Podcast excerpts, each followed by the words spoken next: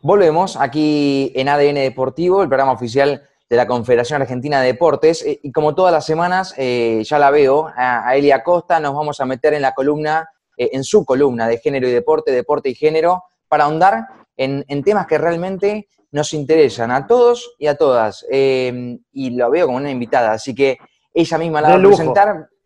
tremenda. Elia Costa, ¿cómo le va? Buenas tardes, ¿todo bien? Hola Nacho, hola chicos, ahí a toda la mesa, muy buenas tardes para todos y para todas, porque tenemos una invitada también de lujo hoy, que la voy a estar presentando.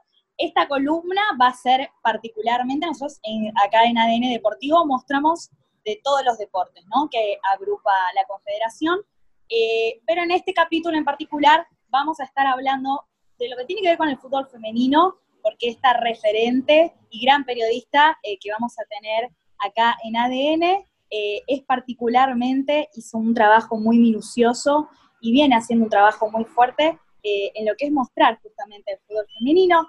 Ella es periodista, fue jugadora de fútbol, es escritora también, fue elegida en el año 2018 por la prestigiosa revista France Football eh, para la votación del balón de oro del fútbol femenino, que desde 1946 nunca se había realizado en mujeres, así que fue una gran participación que nos va a estar contando eh, de eso también y qué le significó. Presentamos entonces a Yelén Pujol. Muchísimas gracias por estar acá, Yelén. Un gusto tenerte en ADN Deportivo. ¿Cómo estás? Hola Eli, ¿qué tal? No, muchísimas gracias por tremenda presentación. Eh, me encanta, me encanta presentarlas así a mis invitadas. Gracias por, el espacio, gracias por, hacerme parte también. Por favor, eh, es un honor para nosotras tenerte, así que presentarte así es, es una manera, es lo mínimo que podríamos hacer. Aparte me siento muy identificada con vos porque de alguna forma eh, yo también hablo desde un rol de, periodista deportiva. Eh, también soy jugadora de futsal, no de fútbol 11, pero de futsal. Eh, también me gusta mucho escribir, no soy escritora, todavía aclárese, eh, tengo un largo camino ahí para recorrer, pero bueno, estuvimos en, el curso de literatura y deportes de Ariel Sher, te vi ahí participando también, este, así que nada, me siento muy identificada en, el camino que, que estás realizando. Así que de mi parte también es, una admiración grande. Eh, bueno, ya que arrancamos por la presentación, eh, Ayelén, quiero que me cuentes, eh, si querés empezamos por ahí entonces, lo que fue eh, esa convocatoria a formar parte de, ese excelentísimo jurado en la cual, bueno, fue la primera vez que se entregaba el balón de oro a, a las jugadoras. Bueno, otra vez, muchas gracias, Eli. Creo que somos un montón de compañeras que, eh, bueno, que venimos peleando por un montón de espacios, ¿no? Esto que, por ahí está muy en tema sobre el patriarcado y el machismo en la sociedad, creo que está bueno empezar a llevarlo también, a, a charlarlo con compañeros y compañeras en lo que tiene que ver con el periodismo deportivo, que claramente hay, hay una desigualdad. Eh, la convocatoria, lo del balón de oro, obviamente que fue linda y estuvo bueno.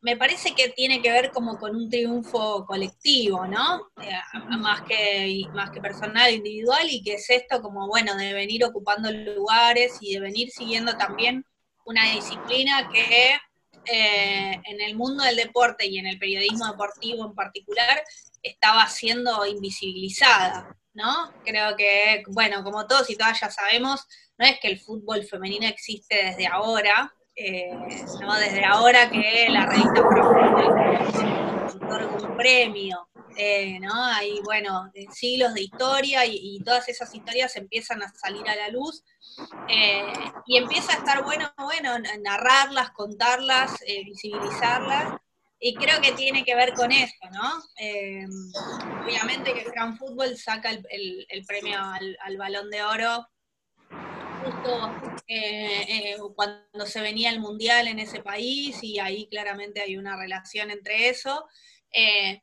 pero bueno, nada, fue un honor, es un honor, ojalá que creo que marca también el avance que, que las futbolistas vienen haciendo en ese terreno también.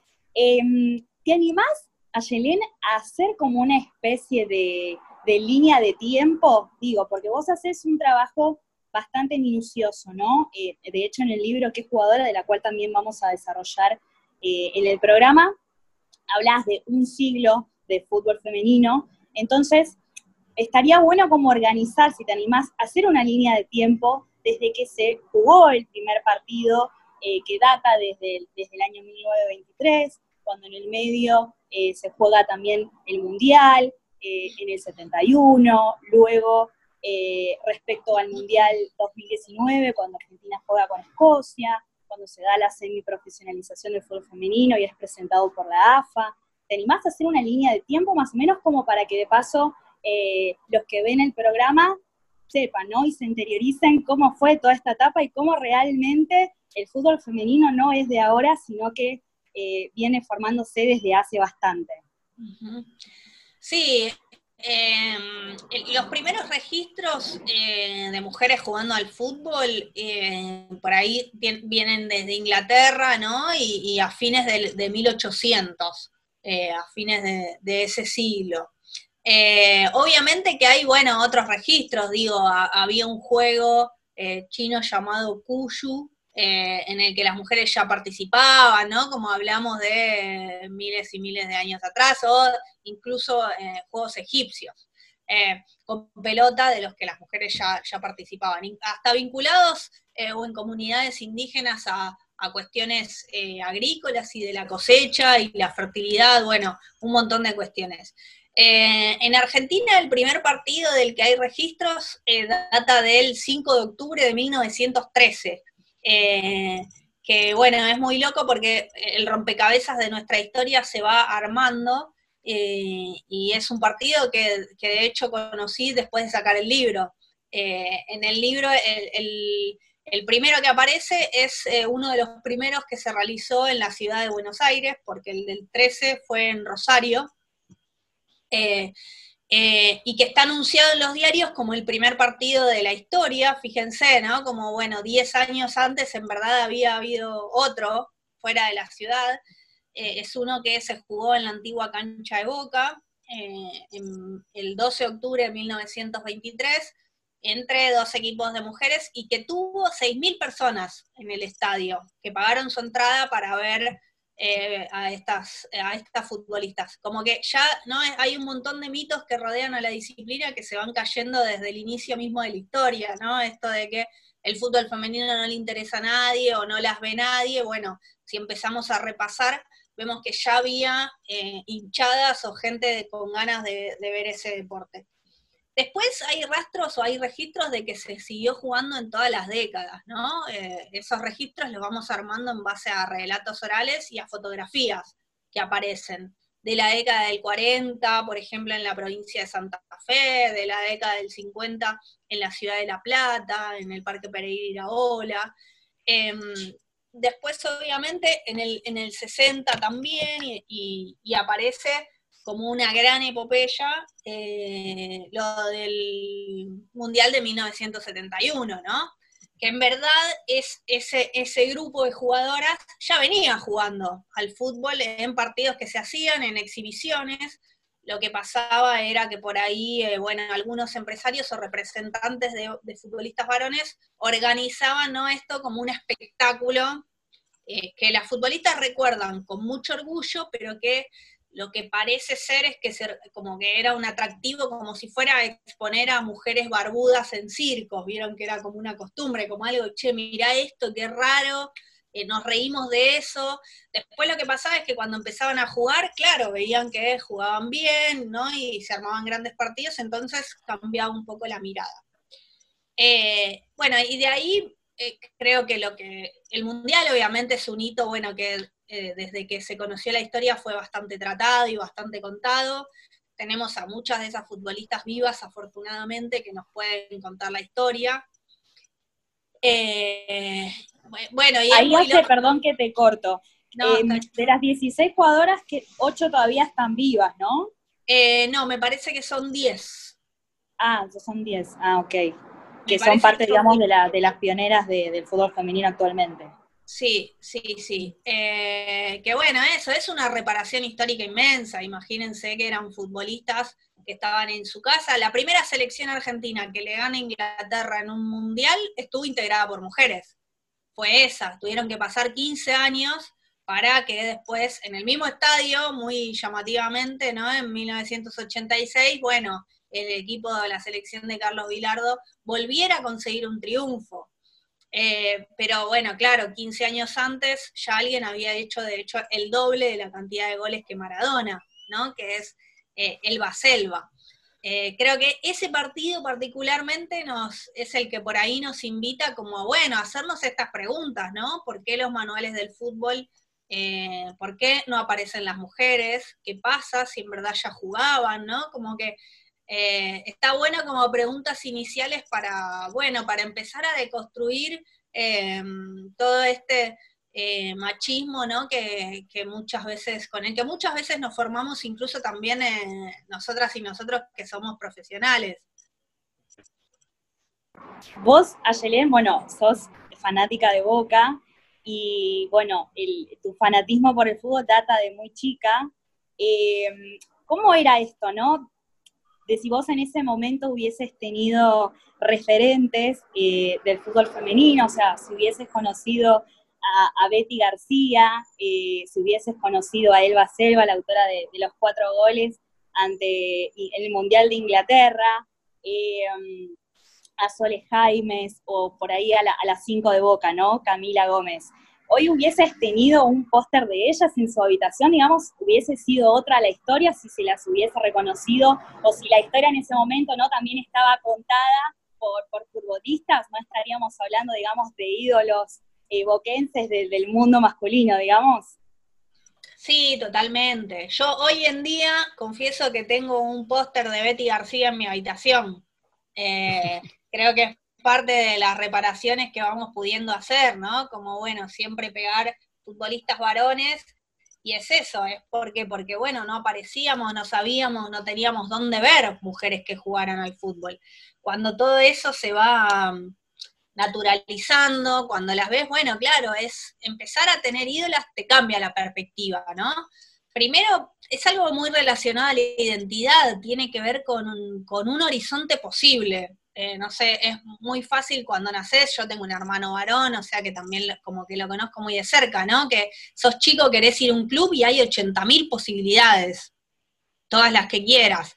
Eh, bueno, a nosotras empieza a abrir, a, ver más espacios, pero no nos pasaba eso. Y además la mirada social, ¿no? Que, eh, bueno, como, como para ellos aparece como un juego completamente permitido y para nosotras eh, toda una, la cantidad de generaciones que escucharon estas palabras, ¿no? Machona, varonera, marimacho, tortillera, eh, como estigmas que realmente cuando sos, eh, sobre todo chica y demás, te, afectan bastante, ¿no? Y tienen que ver con que te marcan que, está socialmente aceptado y que no. Y que si no está aceptado, bueno, te estás metiendo en un terreno en el que no hay que meterse.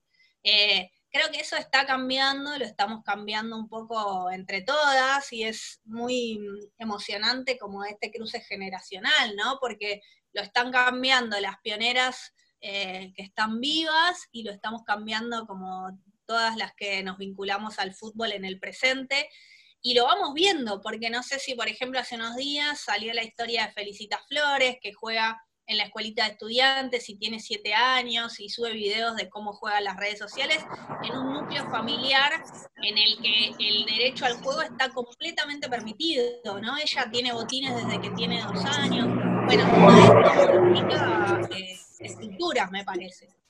Ahí habla bastante también, ¿no? Del, trabajo que se viene haciendo, ¿no? Sobre todo en las provincias, en el interior del país, en el interior de Gran Buenos Aires, sobre las escuelas formadoras, ¿no? De, fútbol femenino y que las niñas ya desde chica, digamos, puedan eh, afianzarse, que creo que, digamos, eso fue el camino que nos faltó para, realmente eh, tener un fútbol igualitario hoy con el de los hombres, ¿no? El que se forme desde, desde niñas. Eh, yo pienso igual que esta identidad futbolista de la que se habla pone igual un poco lo que va a ser la perspectiva del futuro, ¿no? El, que las nuevas generaciones, digamos, sientan que ser jugadora de fútbol eh, tiene que ver con esto de la vocación, del valor, que creo que también se enseñan ya desde niñas que eso puede llegar a fomentar que, el fútbol en, quizás en las generaciones futuras lo puedan ver eh, de la misma manera que se ve el fútbol masculino y tengan la misma cantidad de, de ídolas para, ¿no? para admirar, digamos, creo que va desde esta perspectiva del futuro un poco, ¿no? Sí, totalmente, totalmente. Me parece que todas estas historias eh, dan cuenta de eso, de los cambios y también de la resistencia que hay, ¿no? Como que sigue habiendo todavía mucha resistencia. Yo creo que son modificaciones incluso que no se remiten solo al fútbol femenino, sino que eh, empujan otros derechos, ¿no? Leía eh, en estos días la, la carta de un futbolista de la Premier League contando que era gay y no se animaba a decirlo, que estaba esperando a retirarse porque eh, no creía que en actividad el mundo del fútbol eh, no, no, no, aceptaba todavía ¿no? que él pudiera salir del closet. Me parece que todo este movimiento que se da desde los feminismos y desde el fútbol eh, practicado por mujeres lesbianas, personas trans, no binarias, empuja también otros derechos, ¿no? y, y abre cabezas para discutir, por ejemplo, eh, qué masculinidades se ponen en juego en el fútbol masculino también, que son dañinas hasta para los propios varones. Perdón. Vos ahí de, lo que hablas un poco, en respecto a las masculinidades, creo que tiene que ver con una frase muy resonante que vos eh, escribís en el libro Qué jugadora, cuando declarás que el fútbol es el último reducto del machismo, ¿no? Vos ahí, digamos, te referís a, toda esta cuestión de que dentro del fútbol está todo permitido, digamos, o sea, esto de la cultura del aguante o eh, de la masculinidad que se produce en el fútbol, eh, con el lugar que tiene, ¿no?, en nuestra cultura popular. Sí, yo creo que es, eh, primero es un, espacio en donde todas esas cuestiones sociales, ¿no?, que, que trascienden nuestra vida, nuestra vida pública, pero nuestra vida privada también, y se meten en lo deportivo, no solo en el fútbol, pero en el fútbol como es eh, un lenguaje universal, digo, vos, vos sabés cómo hablar de fútbol aunque no juegues o aunque no lo mires, conoces la terminología, conoces lo que pasa en la cancha, quedan expuestas un montón de desigualdades que son muy fáciles de dejar a la vista, ¿no? O esto, bueno, un montón también en este sentido las masculinidades, qué canciones de cancha cantamos, ¿Por qué si te lesionás seguido sos maricón, si llorás eh, sos puto y si, no sé, y si perdés contra un rival sos cagón? ¿Por qué? ¿Qué tipo, cómo tenés que ser si sos varón en ese mundo, no? Como esto, bueno, tenés que ser macho. ¿Qué ser macho? Ser fuerte, eh, no sensibilizarte, ¿no? Como todos estos estereotipos que está muy claro que fueron construidos socialmente, eh, y que empiezan a quedar obsoletos, ¿no? Empiezan a quedar atrás porque hay otras identidades, porque no hay una sola forma de ser varón, no hay una sola forma de ser mujer, y además ya no hay estructuras binarias, vos podés ser, tener otra identidad, hay otras identidades posibles. Eh, yo creo que el fútbol sí es un espacio que ofrece muchísima resistencia a todo eso. Es por ahí en el que mayor, porque en otros ámbitos vas viendo algunos avances, a veces incluso eh, por cuestiones obligatorias, ¿no? Digo, no sé, pienso en la política y la ley de cupo. Bueno, hay que poner mujeres, ¿no? Porque nos obliga la ley, porque para presentar la lista tenemos que... Eh, bueno, en algunos lugares es así. En el fútbol hay mucha resistencia, ¿no? Aparece eh, algo, ¿no? Esto, un futbolista de la primera división. No, todavía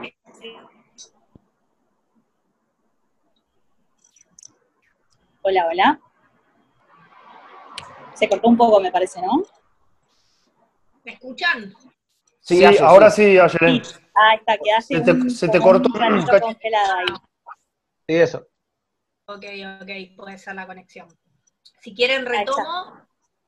Sí, Dale, por ahí, favor. retoma la última idea, sí, sí, sí. Eh, no sé dónde me quedé, pero bueno, creo que sí que el fútbol es como el, espacio que mayor resistencia ofrece a esto, ¿no? Eh, cuando, no sé, las hinchas o la sociedad de los clubes quieren modificar estatutos para tener más lugares en las comisiones directivas, o cuando exigen protocolos contra la violencia porque quieren clubes libres eh, de violencia, como que cómo hay resistencia, cómo son agredidas en las redes sociales, como eh, si fuera que a ese mundo no quieren que entremos, ¿no? Eh, hay algo de eso. En el periodismo deportivo también se ve, ¿no? Con eh, colegas que por ahí critican a compañeras por cuestiones de género, porque son mujeres, entonces si cometen un mínimo error que no sería evaluado de la misma forma, reciben el doble de críticas o son agredidas o no sé, o la bueno, o son violentadas de distintas maneras, por ejemplo, con eh, menos por la misma tarea que otros compañeros. Eh, creo que el fútbol ahí eh, expresa un montón de resistencia, por eso digo que es como el último reducto, ¿no? Que nos queda por democratizar. Eh, ya que estamos hablando, ¿no? Como de, esta línea de tiempo, me quiero detener en el momento que las pioneras llegaron a disputar el Mundial de Fútbol Femenino sin director técnico, sin apoyo financiero, sin botines, sin médico. Digamos que se las olvidó hasta que la nueva generación ¿no? de, futbolistas eh, devenidas de, esta ola feminista, que, parece que llegó para, quedarse, eh, decidieron rescatarlas de, esta invisibilización. ¿no? Eh, contanos cómo se dio ese intercambio con, la, ex, arquera, con Lucía yo me, acuerdo que vos la saludaste por el, Día del Futbolista, que acá se festeja el 14 de mayo, y que a partir de ahí se devino ¿no? esta idea de, bueno, no, hagamos uno propio del Día de las Futbolistas, y ahí fue cuando se repensó eh, la fecha, y bueno, se decretó desde el 2019, el 21 de agosto, como fecha del Día de la Futbolista, que obviamente ya también es, está aprobado por ley, así que pero fue a partir de ese momento, contanos toda esa experiencia, ¿no? Vivida con, la ex arquera y llevar ese proyecto de ley y que hoy esté así establecido. Sí, eh, un poco tiene, eh, surgió como de esto, ¿no? De ir charlando como a la necesidad de también tener nuestras propias fechas, porque bueno, ¿no? Ya que nos invisibilizaron durante tanto tiempo en la historia, vamos a, visibilizarnos y a contar eh, a, contar quiénes son nuestras ídolas, nuestras epopeyas, a recuperar todas nuestras hazañas también. Eh, la verdad que, bueno, conocer a, a Luqui Sandoval eh, para mí fue una ayuda muy grande porque, bueno, ella se había dado la tarea de encontrar a todas las futbolistas del país y entonces a la hora de reconstruir la historia el espacio de pionera fue clave, ¿no? Ahí como había eh, muchísimo material, muchísimos datos, muchísimas historias. Em, y claro, cuando llega el día fue, bueno, hay que, tenemos que tener nuestro día, ¿no? Y, si, Ernesto Grillo le hizo un gol imposible a Inglaterra, bueno, ¿por qué él no el 21 de agosto, que fue el día en que en 1971 eh, la selección le gana 4 a 1 a Inglaterra? Eh, así que bueno, nada, la verdad que ahí también, bueno, un trabajo importante en la legislatura de un montón de compañeras, eh, de, Tamara Aber, de Julieta Oces, eh, de Mónica Santino, que, estaban en la, en la comisión de, mujer y que pelearon, porque claro, por ejemplo, el, por ahí esta historia no se conoce, pero el bloque del PRO, que era mayoritario en su momento, no quería aprobar el día, ¿no? El argumento era, ¿para qué si ya hay un día? Sí, lo cajoneó al proyecto, es lo mismo. Nuestra, ¿eh? Tuvo creo que varios meses cajoneado hasta que se volvió a reactivar.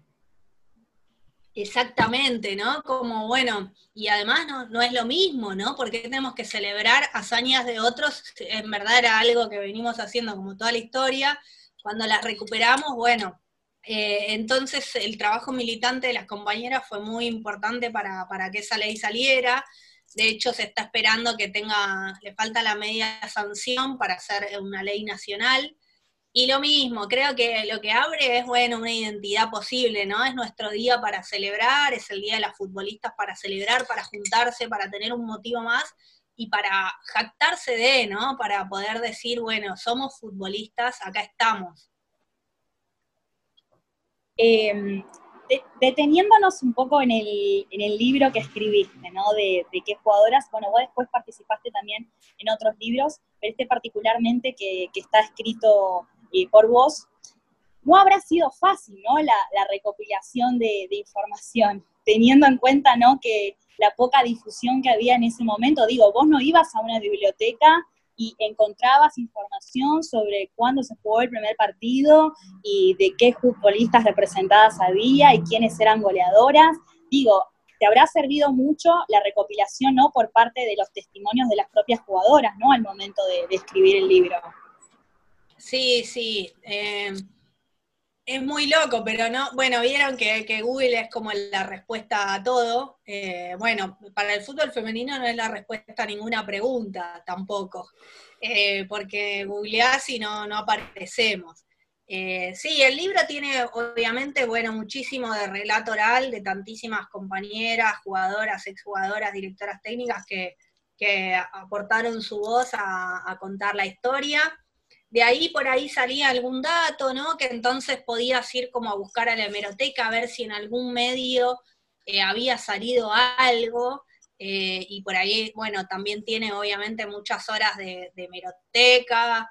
Eh, y nada, también compartir con, otras compañeras, ¿no? Que, trabajan el tema, que buscan participación en, en congresos de, de investigadores y de cientistas que investigan sobre el fútbol femenino en América Latina y entre cruzamiento de datos.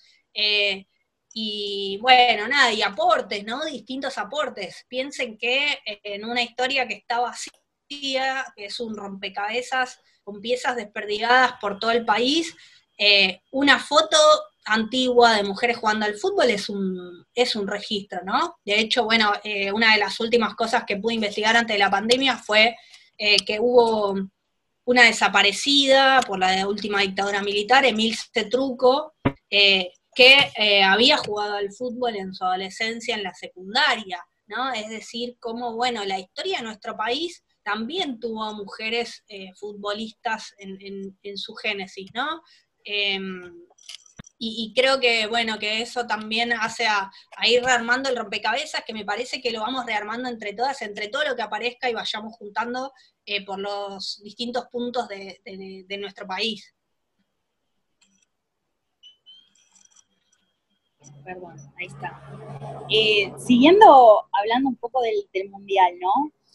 ¿Vos crees, Ayelén, que mm, si hubiese pasado, porque a ver, recordemos que justo coincide la fecha en que ese mundial que se juega en ese mismo estadio, en el Estadio Azteca, que fue eh, ante muchísimas personas, también se recuerda ahí eh, los, goles de Maradona, ¿no? Que son recordados mundialmente. Eh, ¿Crees que hubiese sido otra la historia si ese mundial lo hubiesen jugado hombres? Si El Bacelo hubiese sido un hombre y hubiese marcado los cuatro goles, se recordaría con otra historia, los tendrías en los programas de televisión, dando notas, eh, como pósters, como referentes, si hubiesen sido hombres en vez de mujeres? Eh, se me colgó en el medio un poquito, pero creo que si entendí la pregunta es si, hubiera sido lo mismo, si, si, si la repercusión hubiera... Y evidentemente no, porque ese mundial del 71 existió y nadie le prestó atención, ¿no? Eh, en aquellos días, por ejemplo, el diario Clarín eh, sacaba apenas recuadritos de lo que iba pasando en México y no todos los días, ¿no? Eh, creo que si no, bueno, todos y todas conoceríamos la cara del Baselva. Eh, tendríamos remeras pintadas con su cara. No sé si, por ejemplo, todos los que están acá la conocen. Estoy segura que no, que no la reconocerían por la calle. Todavía nos falta, bueno, eso, empujar mucho, eh, pero no, no, me parece que claramente no, que, recién ahora empezamos a cambiar la cancha. Fíjate que, por ejemplo, en el último mundial, eh, uno de los reclamos de la selección argentina era no ser comparadas con varones. Panini lo pedía todo el tiempo, ¿no? Como, che, le reagradezco, Messi es un crack, pero yo me llamo Estefanía Vanini, tengo un nombre, tengo una identidad, nadie nos conoce, si no me llaman por mi nombre, muchísimo menos, y además me comparan con un varón, ¿no? Como el varón como medida de todas las cosas. Es como esto de decir, ¿no? Entrar en las comparaciones de, bueno, la futura Maradona o la futura Messi, como de seguir igual haciendo las comparaciones en futbolistas varones, ¿no? Sí, sí, tal cual. Eh, bueno, nada, creo que es algo que, empieza a cambiar. Sí, el último mundial fue re importante porque Em, el partido con Escocia sobre todo y esa remontada, creo que eh, lo que nos hizo, o que les hizo dar cuenta a muchas personas es que se trata de fútbol. Y nos pasa lo mismo, no importa quién esté en la cancha, ¿no? Que creo que ahí la gente quería que ganara Argentina y seguía el partido con muchísimo entusiasmo, mucha emoción, la adrenalina que te da la posibilidad de empatar en el último minuto. Bueno, y miraron una selección argentina de fútbol femenino. Era muy, eh, para mí era muy loco ver las calles, la gente prendida a las televisores, como si fuera un mundial de fútbol masculino.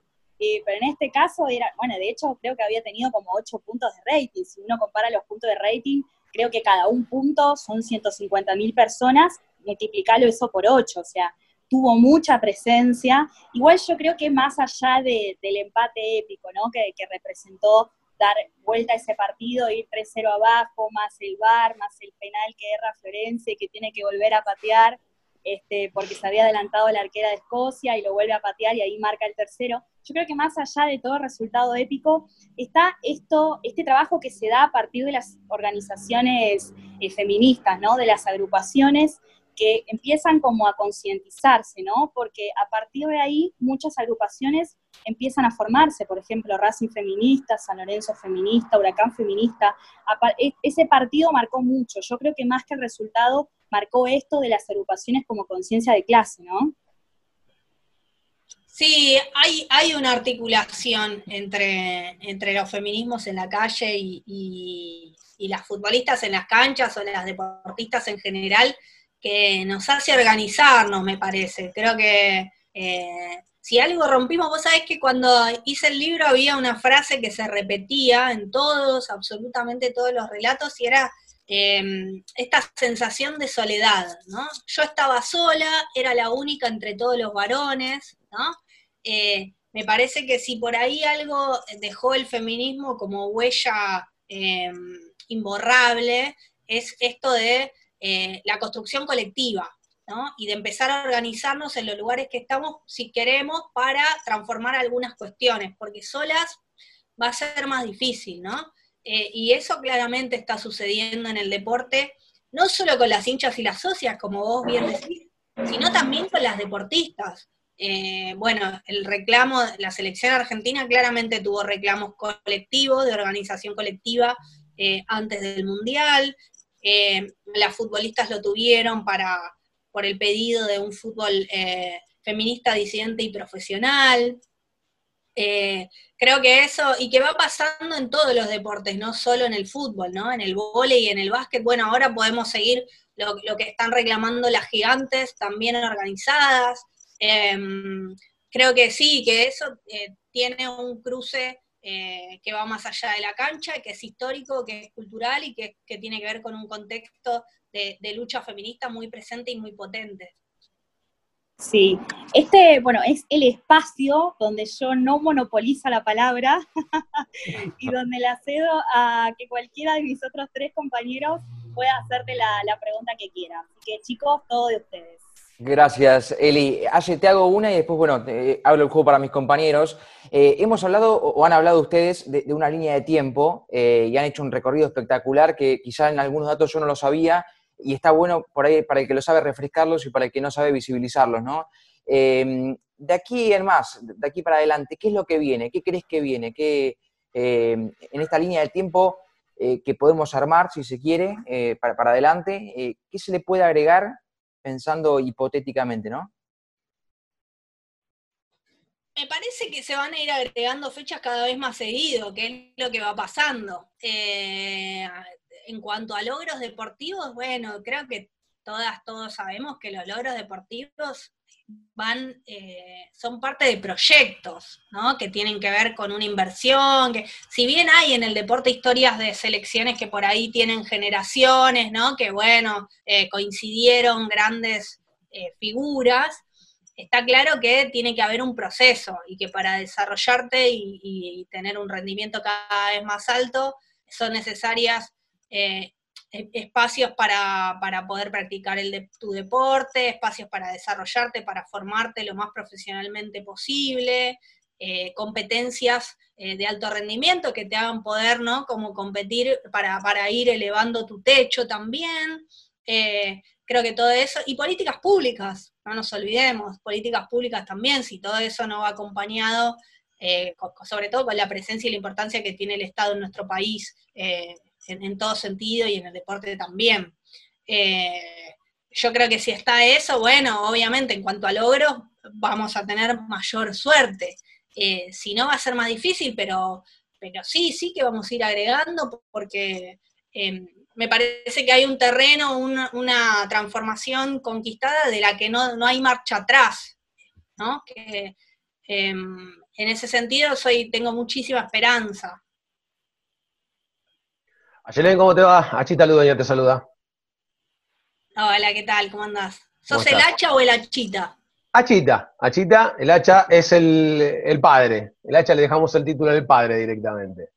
Eh, Consultarte, ¿qué, expectativas tenías cuando arrancaste toda esta negociación, eh, todo lo que tiene que ver con eh, empezar a investigar, con empezar a, contrastar los datos que ibas teniendo con seguramente testimonios que te van dando nuevos datos? ¿Y qué visión tenés de la misma temática que encaraste, pero ya una vez que tenés toda la información?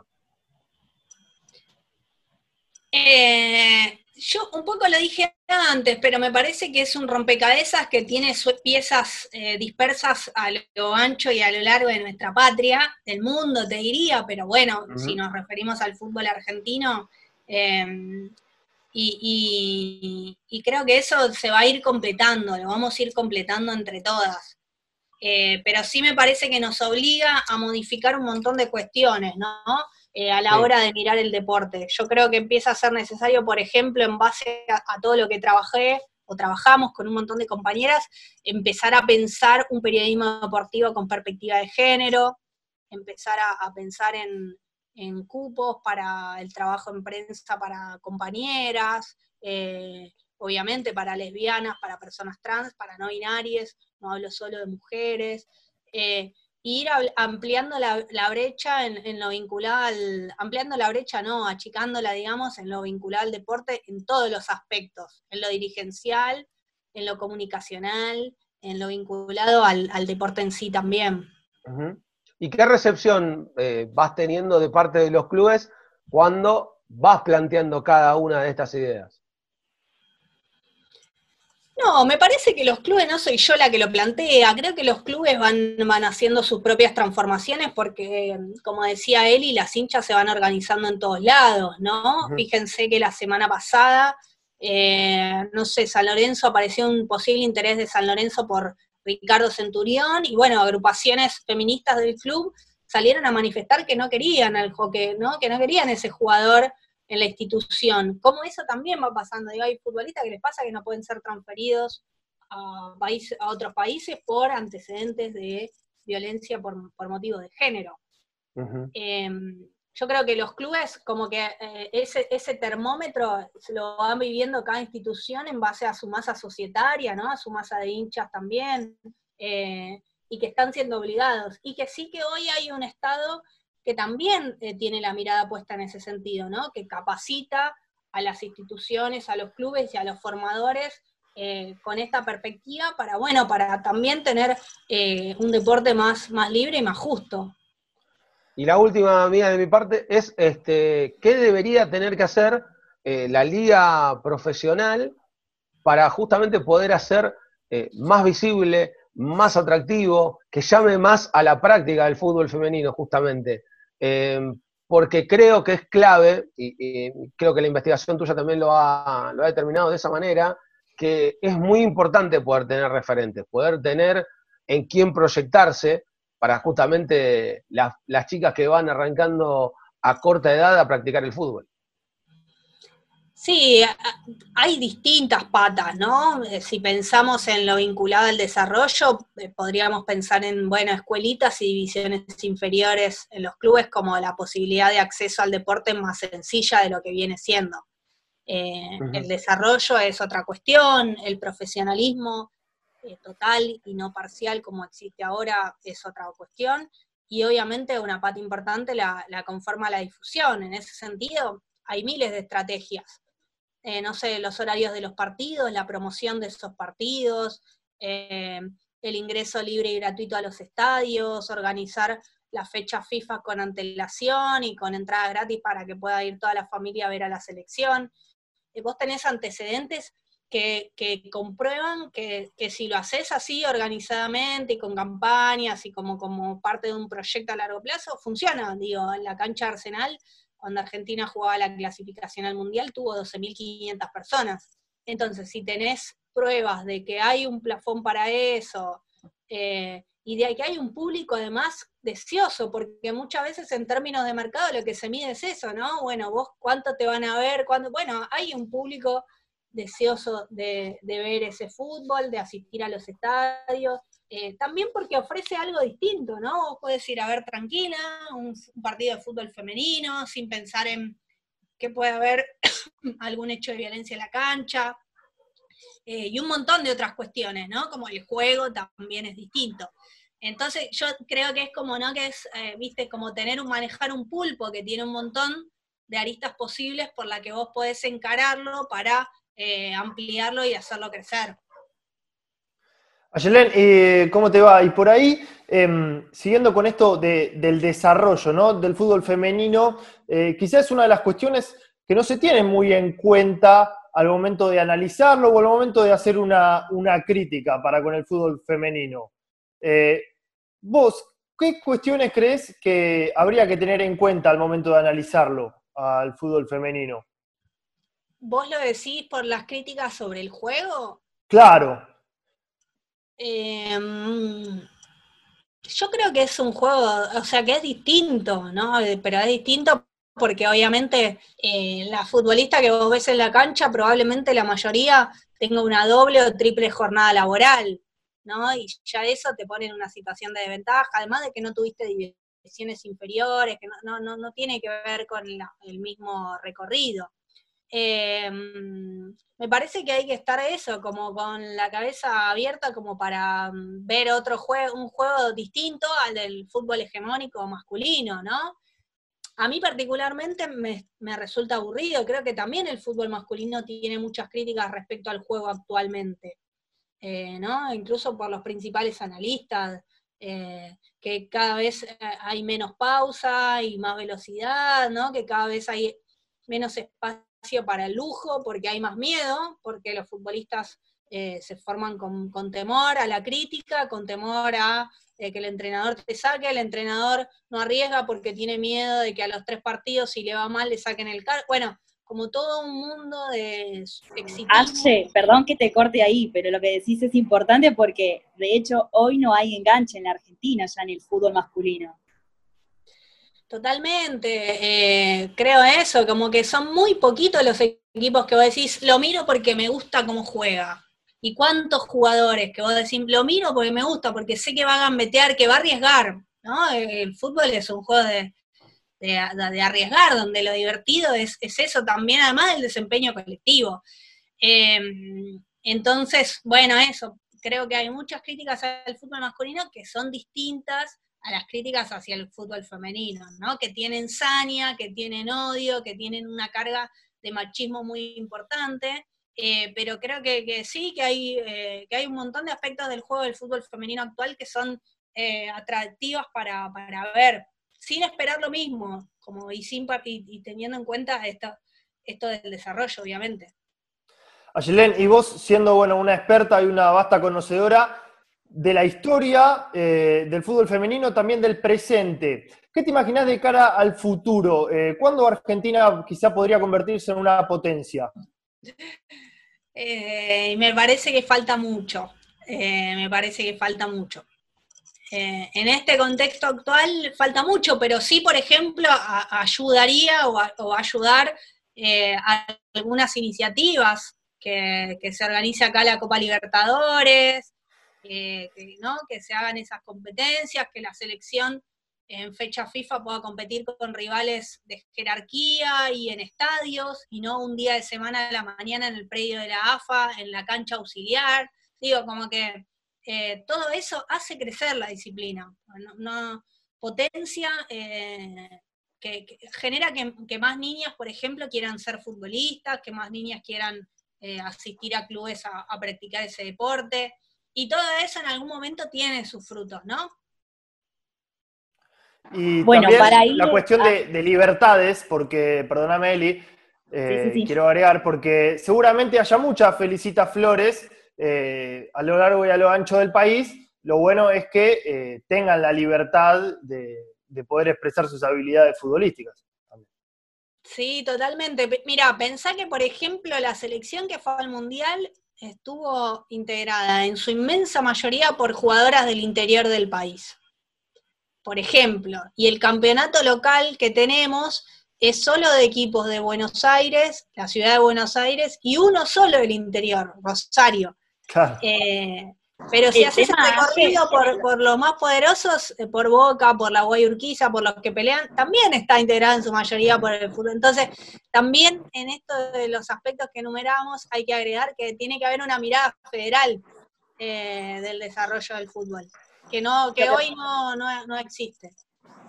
Sí, lo, bueno, Borelo hace ese trabajo un poco.